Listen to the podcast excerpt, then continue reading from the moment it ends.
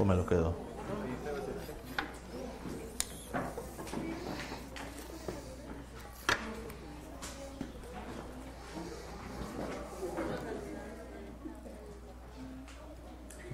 Prédicas. Bueno, buenas tardes, hermanos. Déjenme. Me acomodo aquí mi letra gigante. Es que es la ventaja de tener la lab. No crean que es por otro motivo. Es para que la letra no me. Porque aunque me operé la vista hace ya como 15 años, ya llegué a los 40 y ya la vista así de como que dice, ay, otra operación, por favor. Porque sí, ya. Bueno, buenos días hermanos. Un gusto verles. Vamos a orar y vamos a poner este tiempo en las manos del Señor que le esté hablando y bendiciendo el mensaje del día de hoy. Vamos a orar. Bendito Dios, agradecemos Señor tu bondad, tu misericordia, Padre, y tu gracia en esta mañana, eh, al permitirnos reunir, Padre, al poder estar juntos como iglesia, como hermanos, Padre, y pedimos bendigas este tiempo de tu palabra, que hables a nuestras vidas, que seas tú enseñándonos y guiándonos siempre a la verdad de Jesucristo, Padre. Oramos a ti, mi Dios, en el nombre de nuestro Señor Jesús. Amén. Amén. Vamos por favor a Levítico capítulo 25. Levítico capítulo 25, versículo 25. Y vamos a estar un ratito en Levítico. No se preocupe, hoy, hoy vamos a hablar de Ruth. El pasaje del día de hoy, la predicación es Ruth, la gracia en el pariente redentor. Y vamos a ver el capítulo 4 de Ruth, porque es importante terminar la historia. Pero antes de llegar a Ruth, quiero que veamos un, tema importante o un tema vital en la historia de Ruth. el, el tema de la serie fue Ruth, la gracia en el pariente redentor. Y en el, en el hebreo, eh, en español usamos esta expresión, el pariente redentor, pero en hebreo solo existe una palabra para esa, para esa expresión y es Goel. ¿Sale? Cuando nosotros oímos, usted puede buscar en internet el Goel, así busque, y va a encontrar muchísimas prédicas, la mayoría van a ser de Ruth, algunas van a ser de Job algunas van a tratar del Señor Jesucristo, pero la palabra Goel en español se traduce como el pariente redentor. Pero el pariente redentor, el Goel, tenía una, una, serie de responsabilidades. Y antes de ir a Ruth capítulo 4, quiero que las veamos y después vamos a ir a, la historia nuevamente. Eh, que tenían que cumplir. El, el pariente redentor tenía una, dos, tres, cuatro, cuatro responsabilidades principales que la Biblia nos enseña. La primera está en Levítico 25, 25. Este, déjenme, les muevo tanto la pantalla para acá, porque si está un poquito para, para este lado, no se ve nada. Dice así, cuando tu hermano empobreciere y vendiere algo de su posesión, entonces su pariente más próximo vendrá y rescatará lo que su hermano hubiere vendido. Dios puso ciertas leyes en la familia o en, el pueblo judío para evitar que alguien pudiera ser, llegar, eh, llegar incluso a la esclavitud. Aquellas personas que dicen, ah, la Biblia prueba la esclavitud, están en lo incorrecto. La Biblia enseña que si tú voluntariamente te vendías como esclavo, pues era tu decisión. Pero que tenías la oportunidad siempre de ser rescatado de la esclavitud. ¿Ok? Vamos a verlo en el pasaje que sigue, pero eh, Dios no aprueba la esclavitud.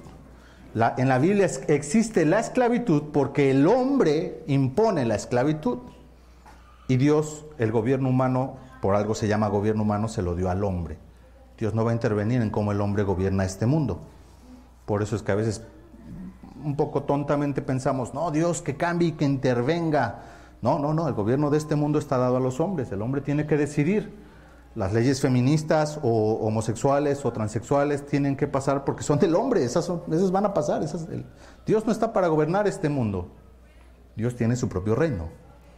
Es, absurdo que se mezcle el reino de Dios con el asqueroso reino de este mundo. Pero en este mundo que lleva reglas y lleva normas, Dios también nos dio consejos, normas de cómo el hombre podía ser rescatado en aquel tiempo. Hoy, hoy han cambiado porque el gobierno humano ha cambiado. Pero en ese tiempo dice que cuando tu hermano empobreciere y vendiere algo de su posesión, la expresión dice ahí, su pariente más próximo. Esa, esa expresión, su pariente más próximo en el, en, el, en, el, en el hebreo solo dice su goel, su redentor, su pariente cercano, su hermano, su papá, su tío, la persona más cercana a él en consanguínea, puede venir y rescatar lo que su hermano hubiera vendido. Imagínate que tú veniste y por motivos de pobreza tú tienes que empezar a vender tus posesiones. La persona que las recibe no se las puede vender a cualquiera después.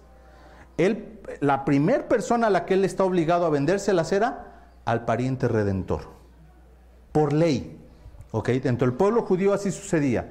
Tú vendías tu casa porque pues, te quedaste en la ruina, no pudiste pagar tu deuda y vendías tu casa. El que recibía la casa, pues él no quería la casa, él quería el dinero. ¿ah? Entonces, antes de podérsela vender a cualquier otra persona, él le decía a los Goel, tú eres pariente próximo, te vendo la casa de tu hermano. ¿La quieres? Y si él tenía el dinero y podía, venía y pagaba la deuda, y él no se quedaba con la casa, él se la tenía que devolver al que la perdió. Y ahora el hermano era deudor al que le pagó la casa, pero sin la obligación de perder ya nada. Obviamente en pagos chiquitos como en el Electra, y toda su vida iba a pagar su casa, ni modo, pero ya no había, porque se supone que tu hermano no te iba a volver a meter a la cárcel ni te iba a dejar en la calle, se supone. Se supone, hermana, hermana, carnala, cuando me quede pobre, voy a caerte. Entonces, e, esa, esa es la historia, esa es la idea detrás del versículo 25.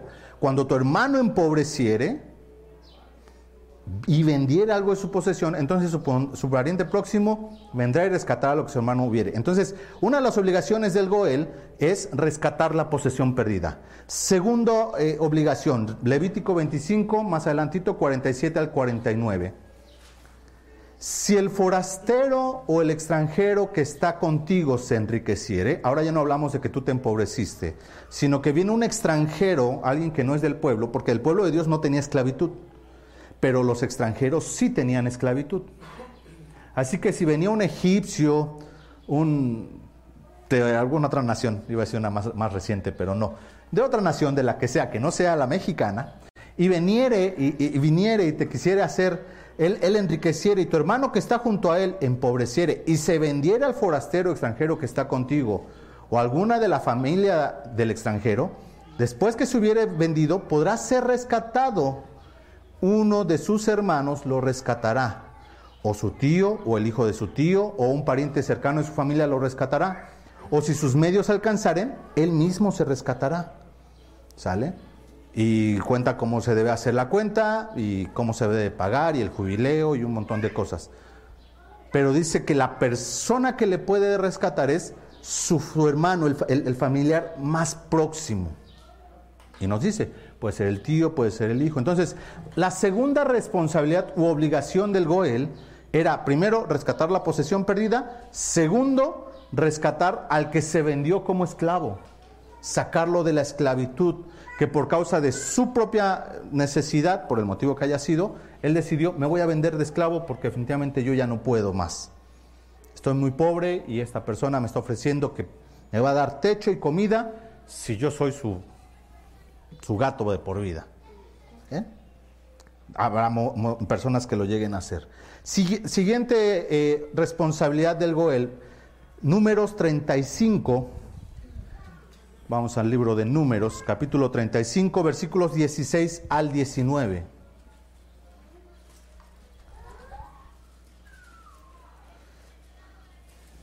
Números 35, versículos 16 al 19. Estamos por ahí. Dice así, si con instrumento de hierro lo hiriere y muriere, homicida es, el homicida morirá. Y si con piedra en la mano que pueda dar muerte lo hiriere y muriere, homicida es, el homicida morirá. Y si con instrumento de palo en la mano que pueda dar muerte lo hiriere y muriere, homicida es, el homicida morirá. El vengador de la sangre, él dará muerte al homicida cuando lo encontrare él lo matará. Esa palabra vengador de la sangre es la palabra Goel. El Goel, cuando se lo encuentre, tiene todo el derecho de vengar la muerte de su hermano. Se le llama vengador de sangre. Y él no va a ser llevado a la cárcel si él mata al que mató a su hermano.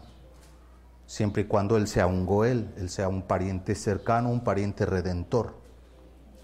Esta persona podrá derramar sangre para que su hermano sea vengado, la, muerte de su hermano haya sido justa. Estamos hablando de un caso bien extremo. En la Biblia había casos en los que había ciudades de refugio, donde si tú por accidente matabas a alguien, ¿ok? No que tú intencionalmente hicieras algo para matarlo, sino que de manera accidental estaban jugando, lo empujaste, cayó, se pegó contra una piedra y murió. Fue una muerte accidental. Para evitar que a ti te mataran, tú te ibas a una ciudad que se llamaban ciudades de refugio, ¿sale? Y te ibas a vivir allá, en las afueras de la ciudad, este, después de las vías, y ahí te quedabas. no es cierto. Después de la barranca, pues. Y, ahí se quedaban, y si el, si el, asesino salía de la ciudad de, de refugio, ahí lo mataban. Entonces, pues básicamente eran ciudades donde nadie se podía salir, ahí se tenían que quedar para vivir para siempre. ¿Vale? Tú podías perseguirlo y matarlo antes de entrar a la ciudad de refugio, pero si él lograba entrar a la ciudad de refugio por ley, no le podías hacer nada. ¿va? Este caso que está comentando el, libro de números no entra en las ciudades de refugio.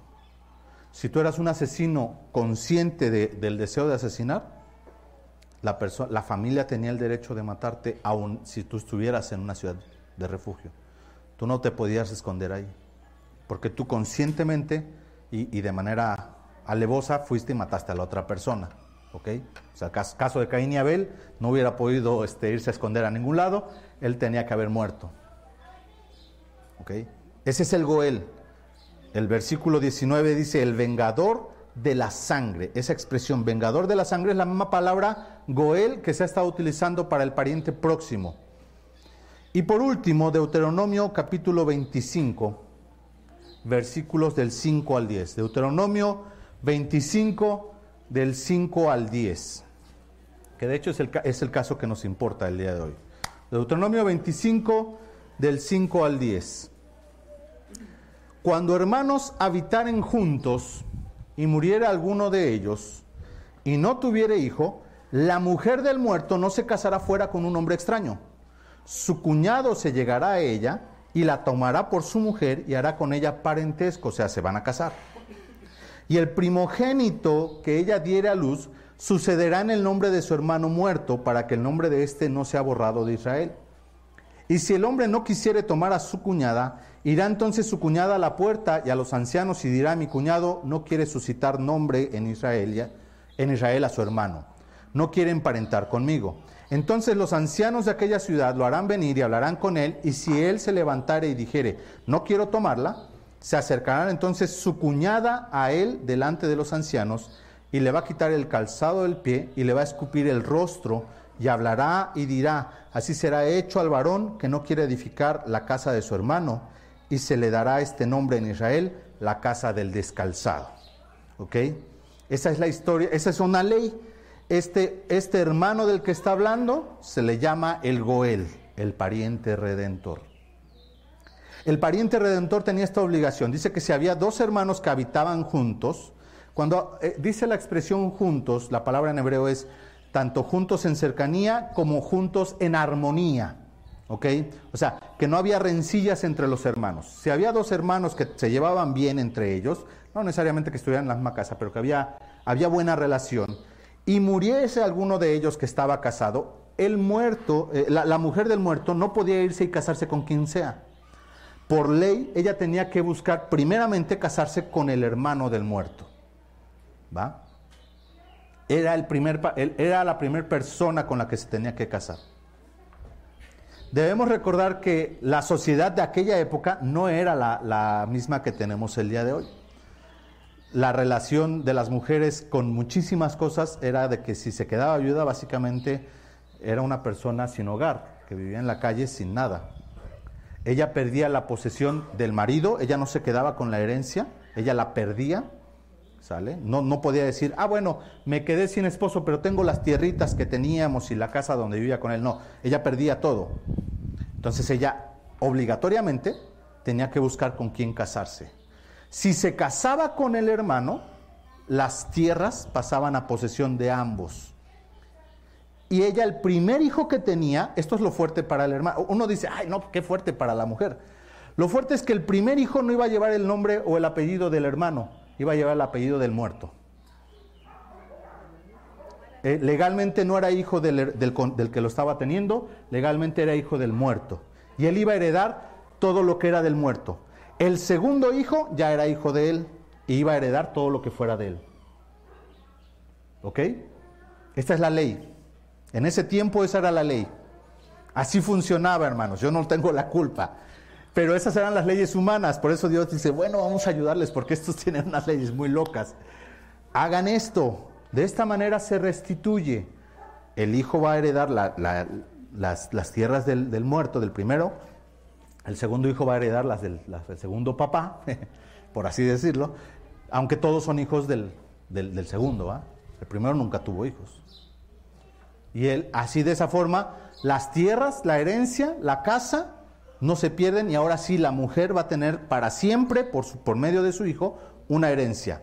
Si él y el esposo se llegaran a divorciar y se separaran, él ya no le puede quitar la herencia que tuvo del, porque ya tiene quien la va a heredar, ya no es suya, es del hijo.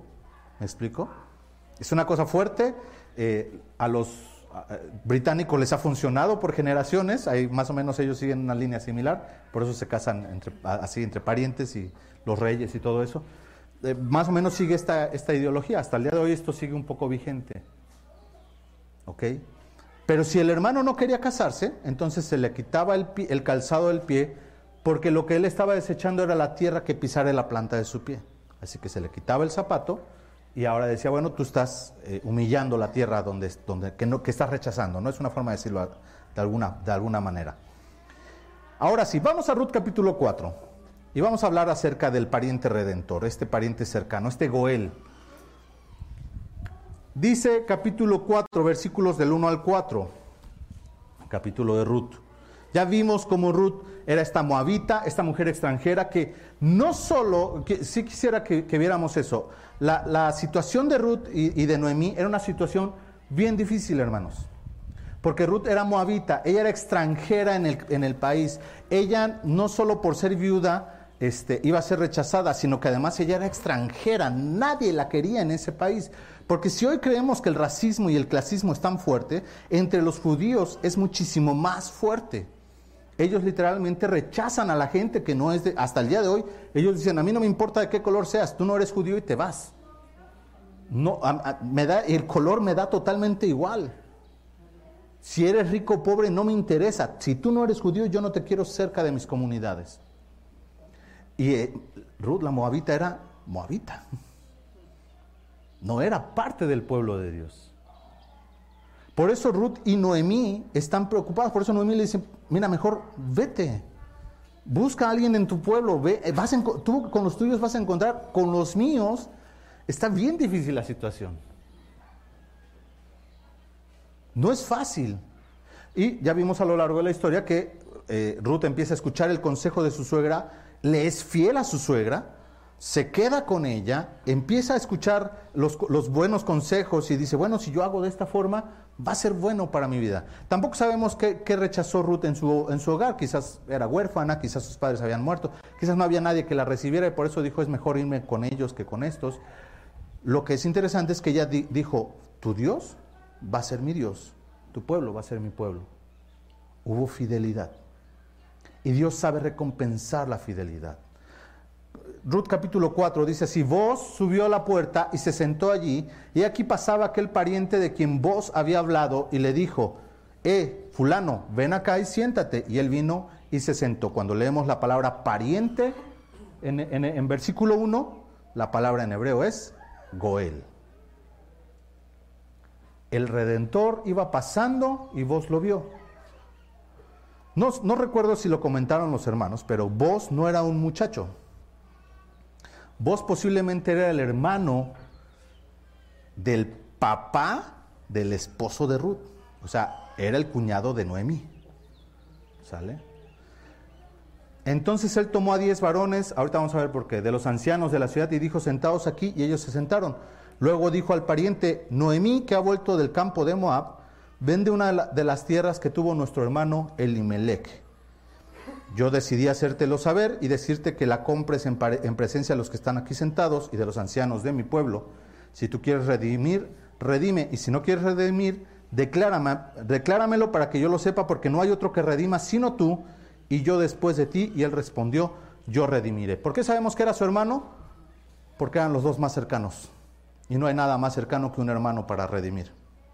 No podían ser tíos, no podían ser primos. Ellos tenían que ser hermanos del muerto para poder redimir.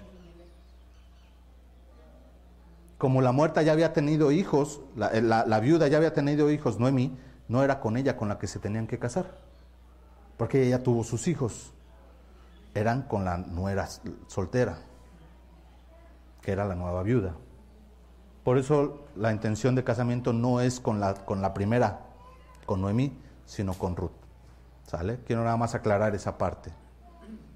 Porque Ruth, si tu, Noemí sí tuvo a sus tres hijos, digo a sus dos hijos y murieron. Ella ya no estaba en condiciones de casarse. La que podía casarse era la nuera. Entonces, vos era una persona ya mayor, era, era el hermano del suegro, el cuñado de Noemí. ¿Sale? Ese era vos.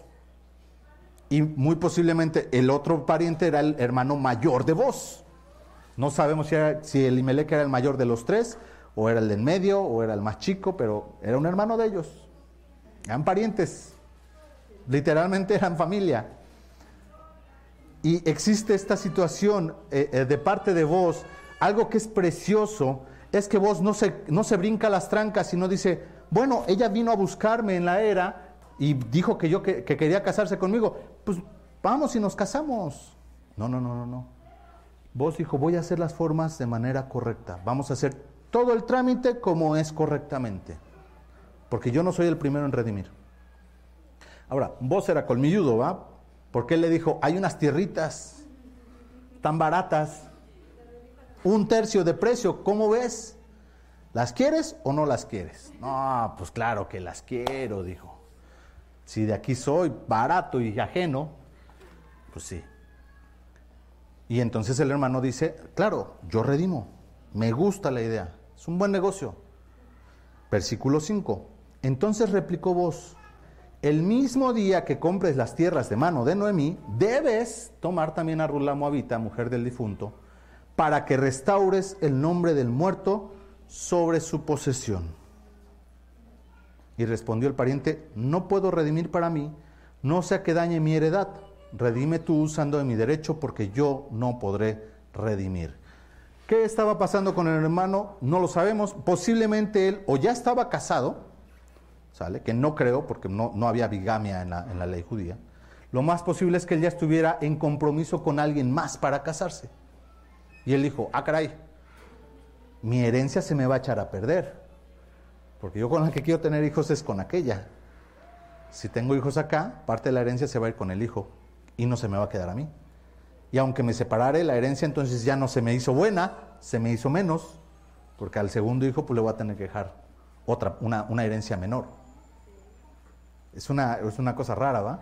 Pero es por eso que él dice eso. Por eso el pariente dice, espérame, yo no quiero, porque a mí me vas a arruinar mis planes. Yo ya tenía planes hechos. Yo ya tenía mi propio plan. Yo creo que vos ya lo sabía, porque pues era su pariente. No es como que se lo encontró de la nada y dijo, ah, tú eres, ¿verdad? No, no, no, no. Él ya sabía quién era. Y dice el versículo 7, había ya desde hacía tiempo esta costumbre en Israel, tocante a la redención y al contrato, que para la confirmación de cualquier negocio, el uno se quitaba el zapato y lo daba al compañero, y esto servía testimonio en Israel. Entonces el pariente dijo a vos, tómalo tú, y se quitó el zapato.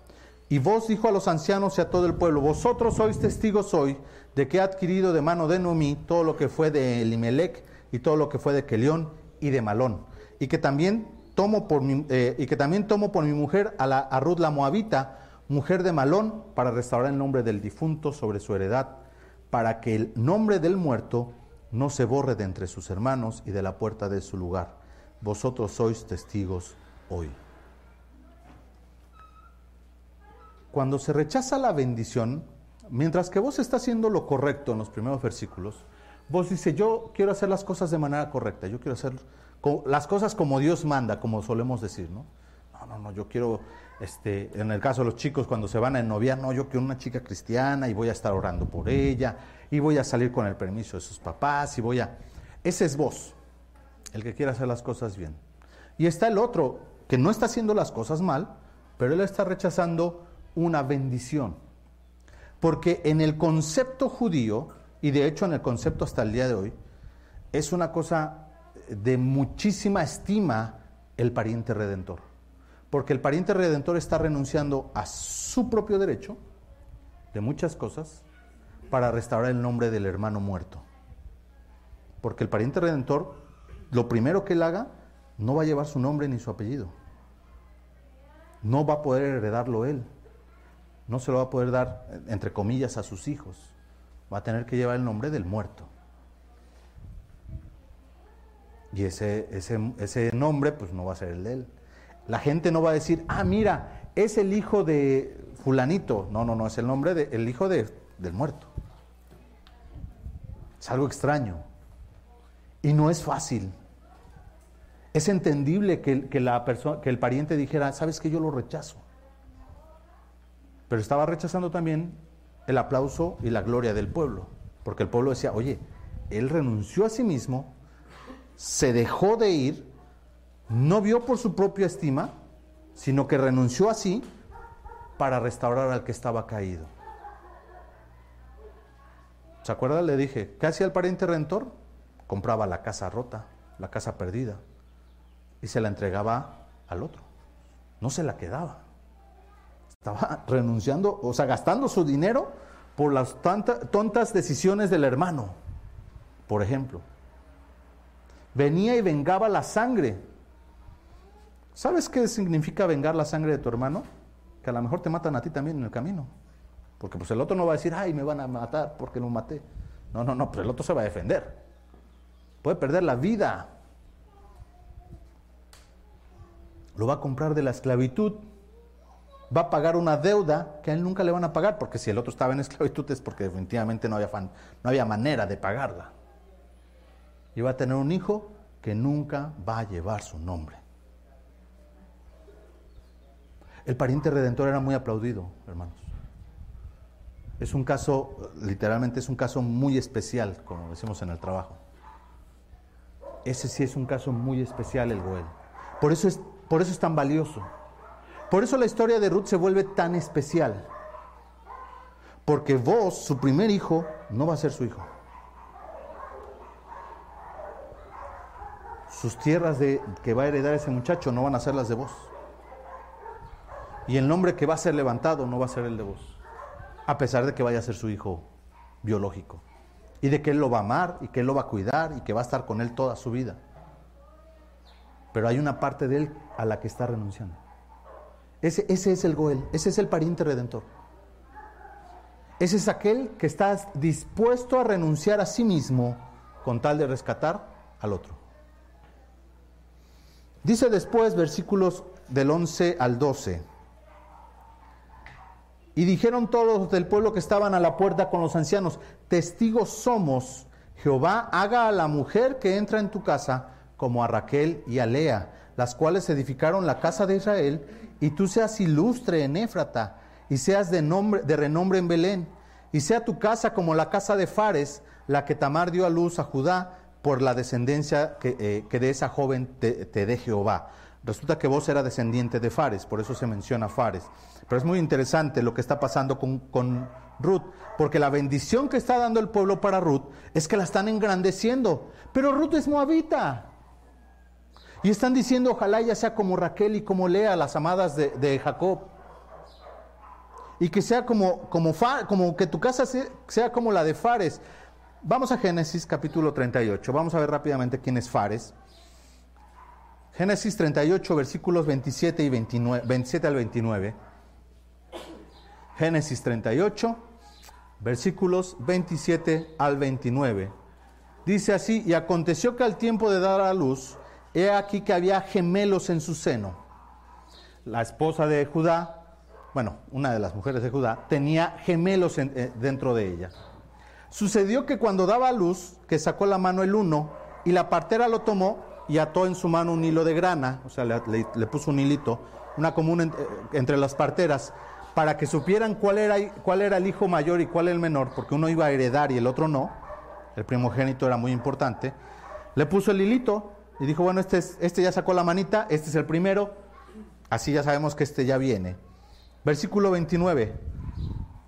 Pero volviendo a meter él la mano, he aquí salió su hermano, y ella dijo, oh, ¿qué brecha te has abierto? Y se llamó su nombre Fares. Fares significa este, brecha o, apertura. Después salió su hermano, el que tenía en su mano el hilo de grana, y llamó su nombre Sara. Así que Fares agarró al hermanito adentro y le dijo, te me metes porque aquí solo uno va a salir. Y él salió primero. Literalmente, él se abrió brecha en el camino, en el parto, y él salió primero y después salió el hermano, el que era el primogénito. Le robó la primogenitura. Eso es lo que está diciendo la historia. Y lo que le está diciendo el pueblo a vos es eso. Tú y tu descendencia sean grandes, roben camino en, el, en, este pueblo y sean hechos mayores de los, que los demás, aunque a lo mejor no lo sean. Y no es que vos fuera pobre, porque ya vimos que tenía propiedades y tenía tierras, pero lo que le están diciendo es, tú tienes que sobresalir por los demás. Hermano, cuando Dios está dándote una bendición, fíjate lo que está, lo que está rechazando el pariente redentor y se lo está entregando a vos. Cuando Dios te quiere dar una bendición, tómala, dile Señor, sí la quiero. Decía Jonás hace rato acerca de la lluvia, yo no sé si quizás Dios va a dar bendición. Bueno, pero y en una de esas sí. Busca que caiga la lluvia en tu casa, porque va a haber bendición. Yo no sé cuál va a ser. Eso sí, yo no te puedo decir si va a ser una o va a ser otra, eso yo no lo sé. Pero que va a haber bendición es bendición. Y a veces pensamos que la bendición es mala o hay que rechazarla. Los salmos, por ejemplo, el Salmo eh, capítulo 1, versículo 1, ¿alguien se lo sabe? Bienaventurado el varón que no anduvo. Eh, qué bonito. La primera palabra, ¿cuál es? Bienaventurado. ¿Sabe qué palabra es esa en hebreo? Sea muy bendecido. El que es muy bendecido. ¿Sabes cómo empieza el, Salmo 119, versículo 1? Bienaventurado. Bienaventurado, capítulo 40.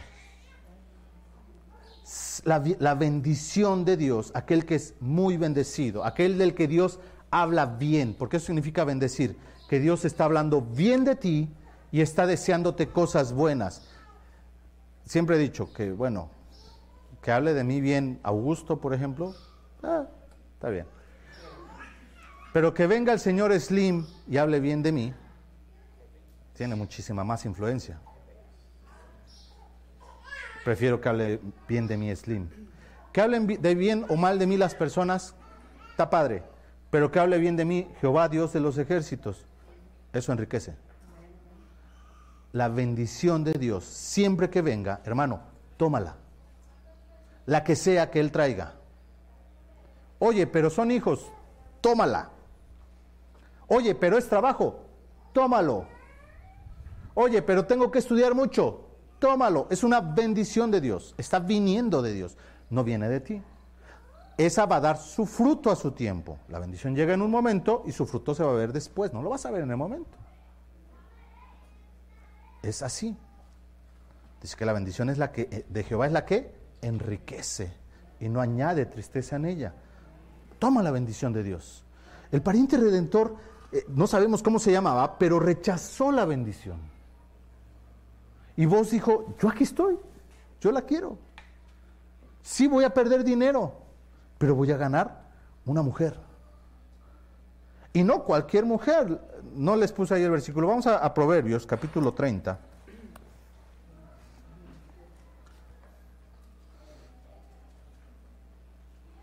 Ah, perdón. 31, perdón. 31, 10. Sí, perdón. 30, es que Pensé en otro mes. Capítulo 31, perdón. 31, 10.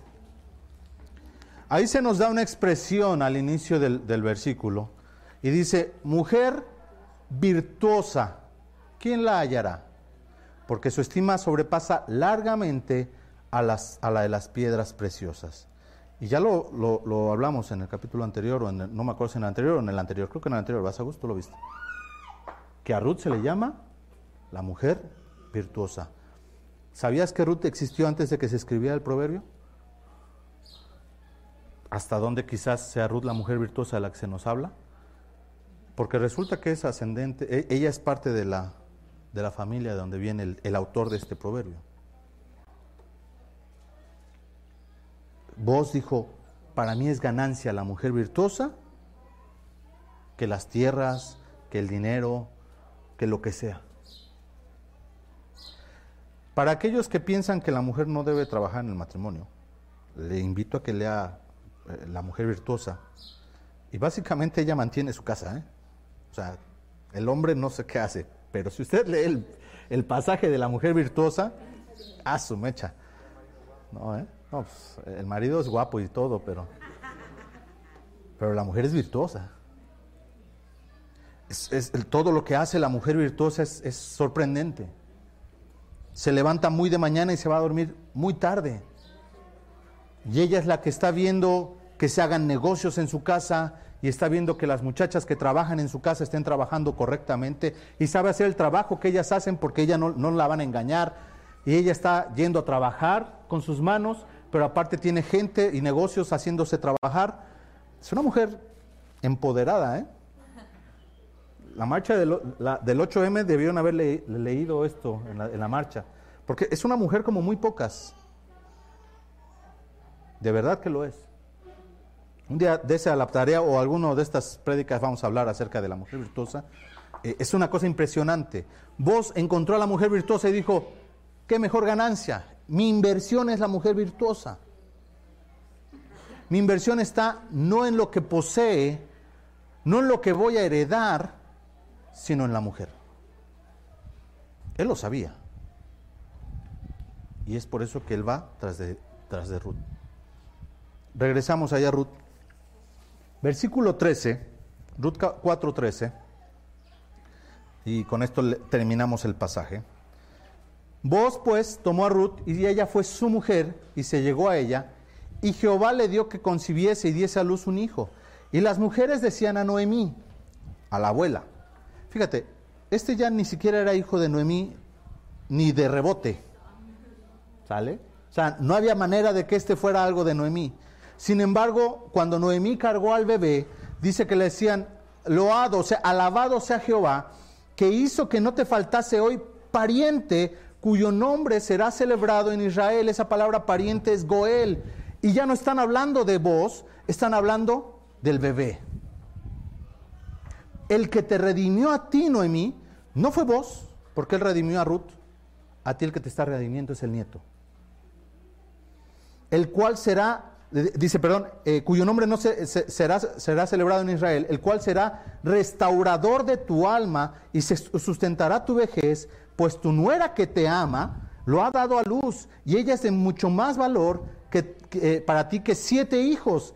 Y tomando Noemí el hijo lo puso en su regazo y fue su haya, o sea, la que lo cuidó, la nana. Y le dieron nombre las vecinas diciendo, le ha nacido un hijo a Noemí y lo llamaron Obed. Eh, este es el padre de Isaí, padre de David. Estas son las generaciones de Fares. ¿Recuerda Fares? Fares engendró a Jezrón, Jezrón engendró a Ram, Ram engendró a Aminadab, Aminadab engendró a Nazón, y Nazón engendró a Salmón, Salmón engendró a Boz, y Boz engendró a Obed, Obed engendró a Isaí, e Isaí engendró a David. La palabra Obed significa trabajo, esclavo. Él es el, la restitución del trabajo de Noemí en su vejez. Por eso le llamaban el trabajo de Noemí. Era el Obed. Dios vino a traer paz en el corazón de Noemí. alguien que estuviera con ella. Pero también vino a traer paz al corazón de Ruth, una seguridad de que su trabajo iba a ser remunerado correctamente. Y trajo paz al corazón de vos, porque encontró lo que él necesitaba para su hogar. El Goel, el Redentor, es vital para la vida, hermano. Ahora, quiero que me acompañes a Mateo capítulo 1. Versículo del 1 al, al 18.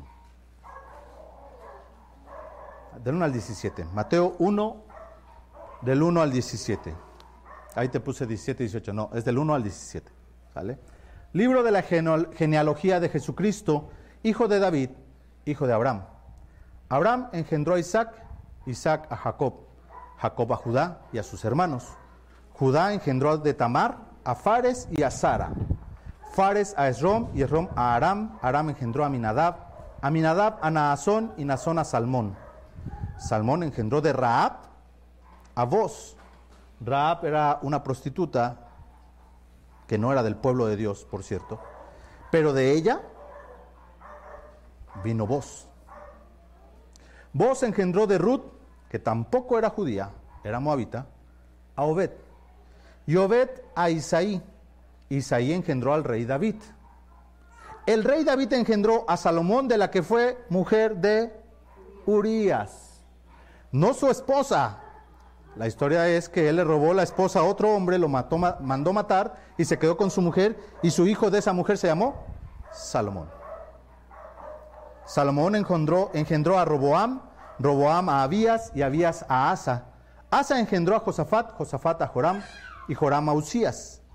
Usías engendró a Jotam, Jotam a Acaz y Acaz a Ezequías. Ezequías engendró a Manasés, Manasés a Amón y Amón a Josías. Josías engendró a Jeconías y a sus hermanos en el tiempo de la deportación a Babilonia. Después de la deportación a Babilonia, Jeconías engendró a Salatiel y Salatiel a Zorobabel, Zorobabel a Abiud, Abiud a Eliakim, Eliakim a Azor. Azor engendró a Sadoc, Sadoc a Akim y Akim a Eliud. Eliud engendró a Eleazar, Eleazar a Matán, Matán a Jacob y Jacob engendró a José, marido de María, de la cual nació Jesús llamado el Cristo. De todas las generaciones desde Abraham hasta David son 14, desde David hasta la deportación a Babilonia son 14, y desde la deportación de Babilonia hasta Cristo son 14. Hermano, Cristo es nuestro Goel, Él es nuestro pariente redentor. Él es la persona que te puede rescatar de la esclavitud del pecado, pagando con su sangre. Él es el que te puede rescatar de tu deuda, la que sea que tú estés teniendo. Quizás tienes una deuda en tu matrimonio, por infidelidad, quizás porque has sido un buen, un, buen o mal esposo, depende de a quién le preguntes, mala esposa, un mal hijo. Él puede ayudarte a pagar esa deuda. Él puede ser el que restituya tu vida. Él es el que te puede dar una vida nueva, diferente y un apellido nuevo como a la viuda. Cuando nosotros volteamos a ver a vos y decimos, wow, Qué hombre tan extraordinario era vos. En serio que ni Jane Austen se, voló la barda como este. Es Cristo al que le estás viendo. Él es el que puede restaurar tu vida si tú estás dispuesto a someterte a lo que Él te diga. La gente espera que como en las novelas, todo sea blanco y negro y sea, ah, qué bonito, fueron felices para siempre. Pues yo no sé si fueron felices para siempre Ruth y vos. Fueron felices mucho tiempo. Y su nieto llegó a ser el rey de una nación. De la nada llegó a ser el rey de una nación. Él no merecía ser el rey. De hecho, ya había un rey cuando él fue coronado o fue nombrado rey.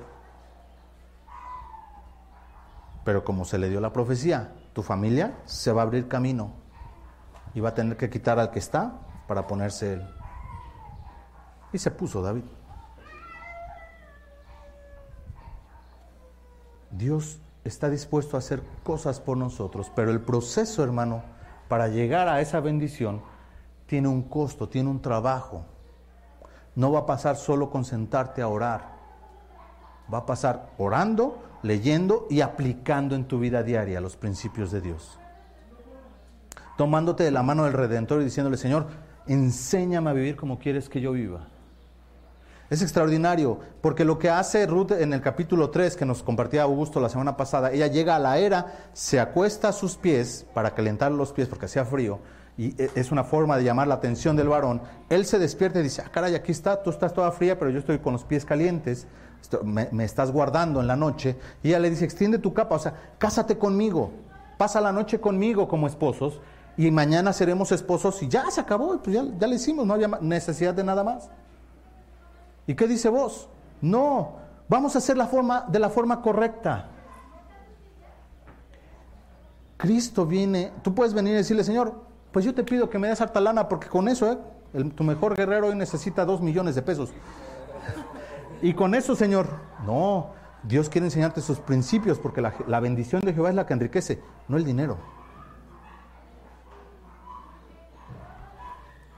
Tú y yo debemos aprender a decir, Señor, enséñame a vivir para ti. Como Ruth se, sometió y dijo, bueno, voy a esperarme.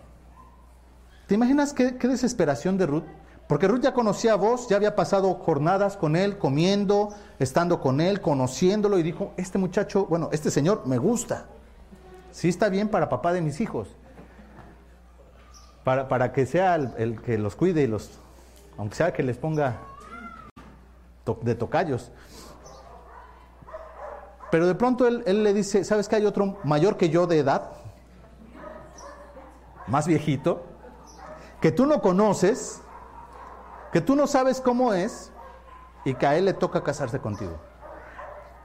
Te pregunto algo, hermano, ¿de veras tú dirías, es la voluntad de Dios? O si pensaría, Señor, ojalá y no quiera. Porque yo con el que quiero casarme es con este.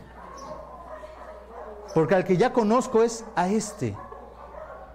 El que me ha tratado bien, el que me ha cuidado durante toda, o sea, fue toda la jornada de, cosecha.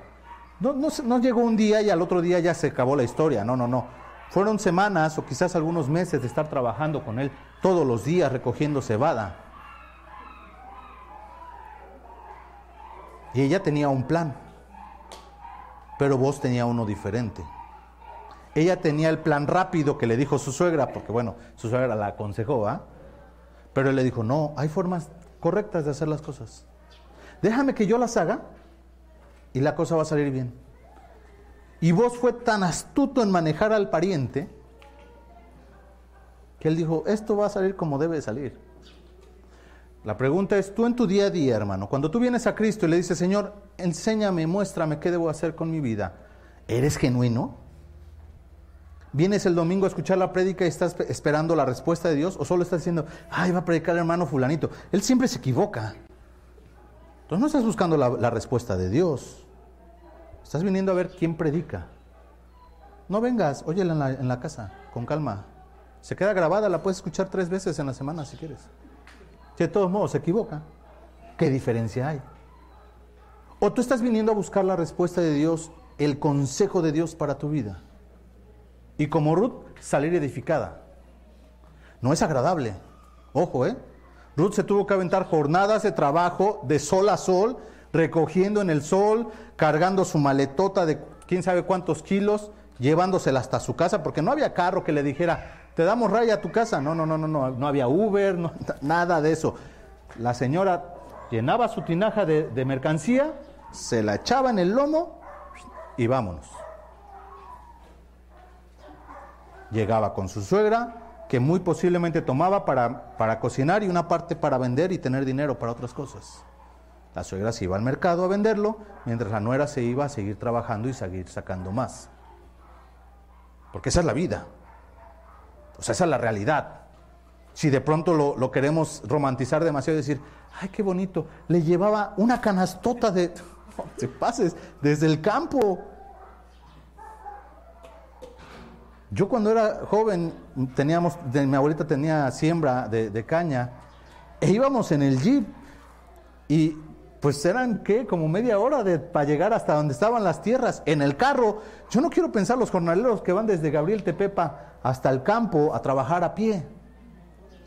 Y yo llegaba y ya estaban ellos allá, porque pues yo era el niño rico que llegaba en el jeep, el nieto de la dueña de las tierras. Yo no llegaba a trabajar, nomás medio le hacíamos ahí Jonás, Miguel y yo. Pero ellos estaban trabajando. Y a veces nos levantaba mi abuelita para ir al Hawái a pedir el agua, 4 o 5 de la mañana, y ya los, los jornaleros ya estaban allá. Está re lejos. Y Ruth eso hacía todos los días. No fue fácil. No es algo gratuito, hermano. Ella siguió viviendo su vida que Dios le marcó que viviera y empezó a sujetarse a los consejos de su suegra y eventualmente dieron fruto. La vida cristiana es idéntica. Vives bajo los principios de Dios. Cuando le pidas consejo, humíllate y di, va a predicar al hermano, voy a escuchar la voz de Dios, no al hermano. ¿Qué quiere decirme el Señor? Porque yo le pregunté esto al Señor. Y cuando suceda que escuches el consejo de Dios, ponlo en práctica. Cambia tu manera de, actuar y de vivir. Cámbiala. Dios va a traer bendición en ese momento. ¿No la va a traer antes? ¿No puede regalártela? Porque estamos en el gobierno humano. Dios interviene cuando nosotros nos sometemos a sus principios, no cuando nos sometemos a los principios del mundo. Si tú quieres seguir los consejos del mundo, el mundo te va a dar su recompensa. Si tú quieres vivir bajo los principios de Dios, Dios te va a dar su recompensa. La decisión es tuya, pero tienes que hacerlo, tienes que tomar una decisión, eso es un hecho. Por eso Dios dice, prefiero que seas o frío o caliente, pero tibio, guácala, te vomito. Me enferman los tibios, dice Dios. Considéralo, hermano. Vamos a orar para terminar este tiempo. Bendito Dios, gracias Padre por tu palabra, gracias por la vida de Ruth, de Noemí, Señor, de vos, estos personajes, Padre, que nos enseñan tanto de Cristo, mi Dios, que a veces eh, no los alcanzamos a ver en toda la magnitud, mi Dios, pero gracias porque a través de su vida podemos eh, aprender consejos, seguir consejo, mi Dios, yo te pido que nos enseñes a ser eh, pues buenos imitadores, Padre, de tu palabra, buenos imitadores de Cristo, mi Dios, y poder seguir viviendo en este mundo de la manera que a ti te agrada, no la manera que nos agrada a nosotros, Padre. Oramos a ti, pedimos que tú nos lleves con bien a casa y guardes el resto de este servicio, Padre. En el nombre de Jesús oramos. Amén. Amén.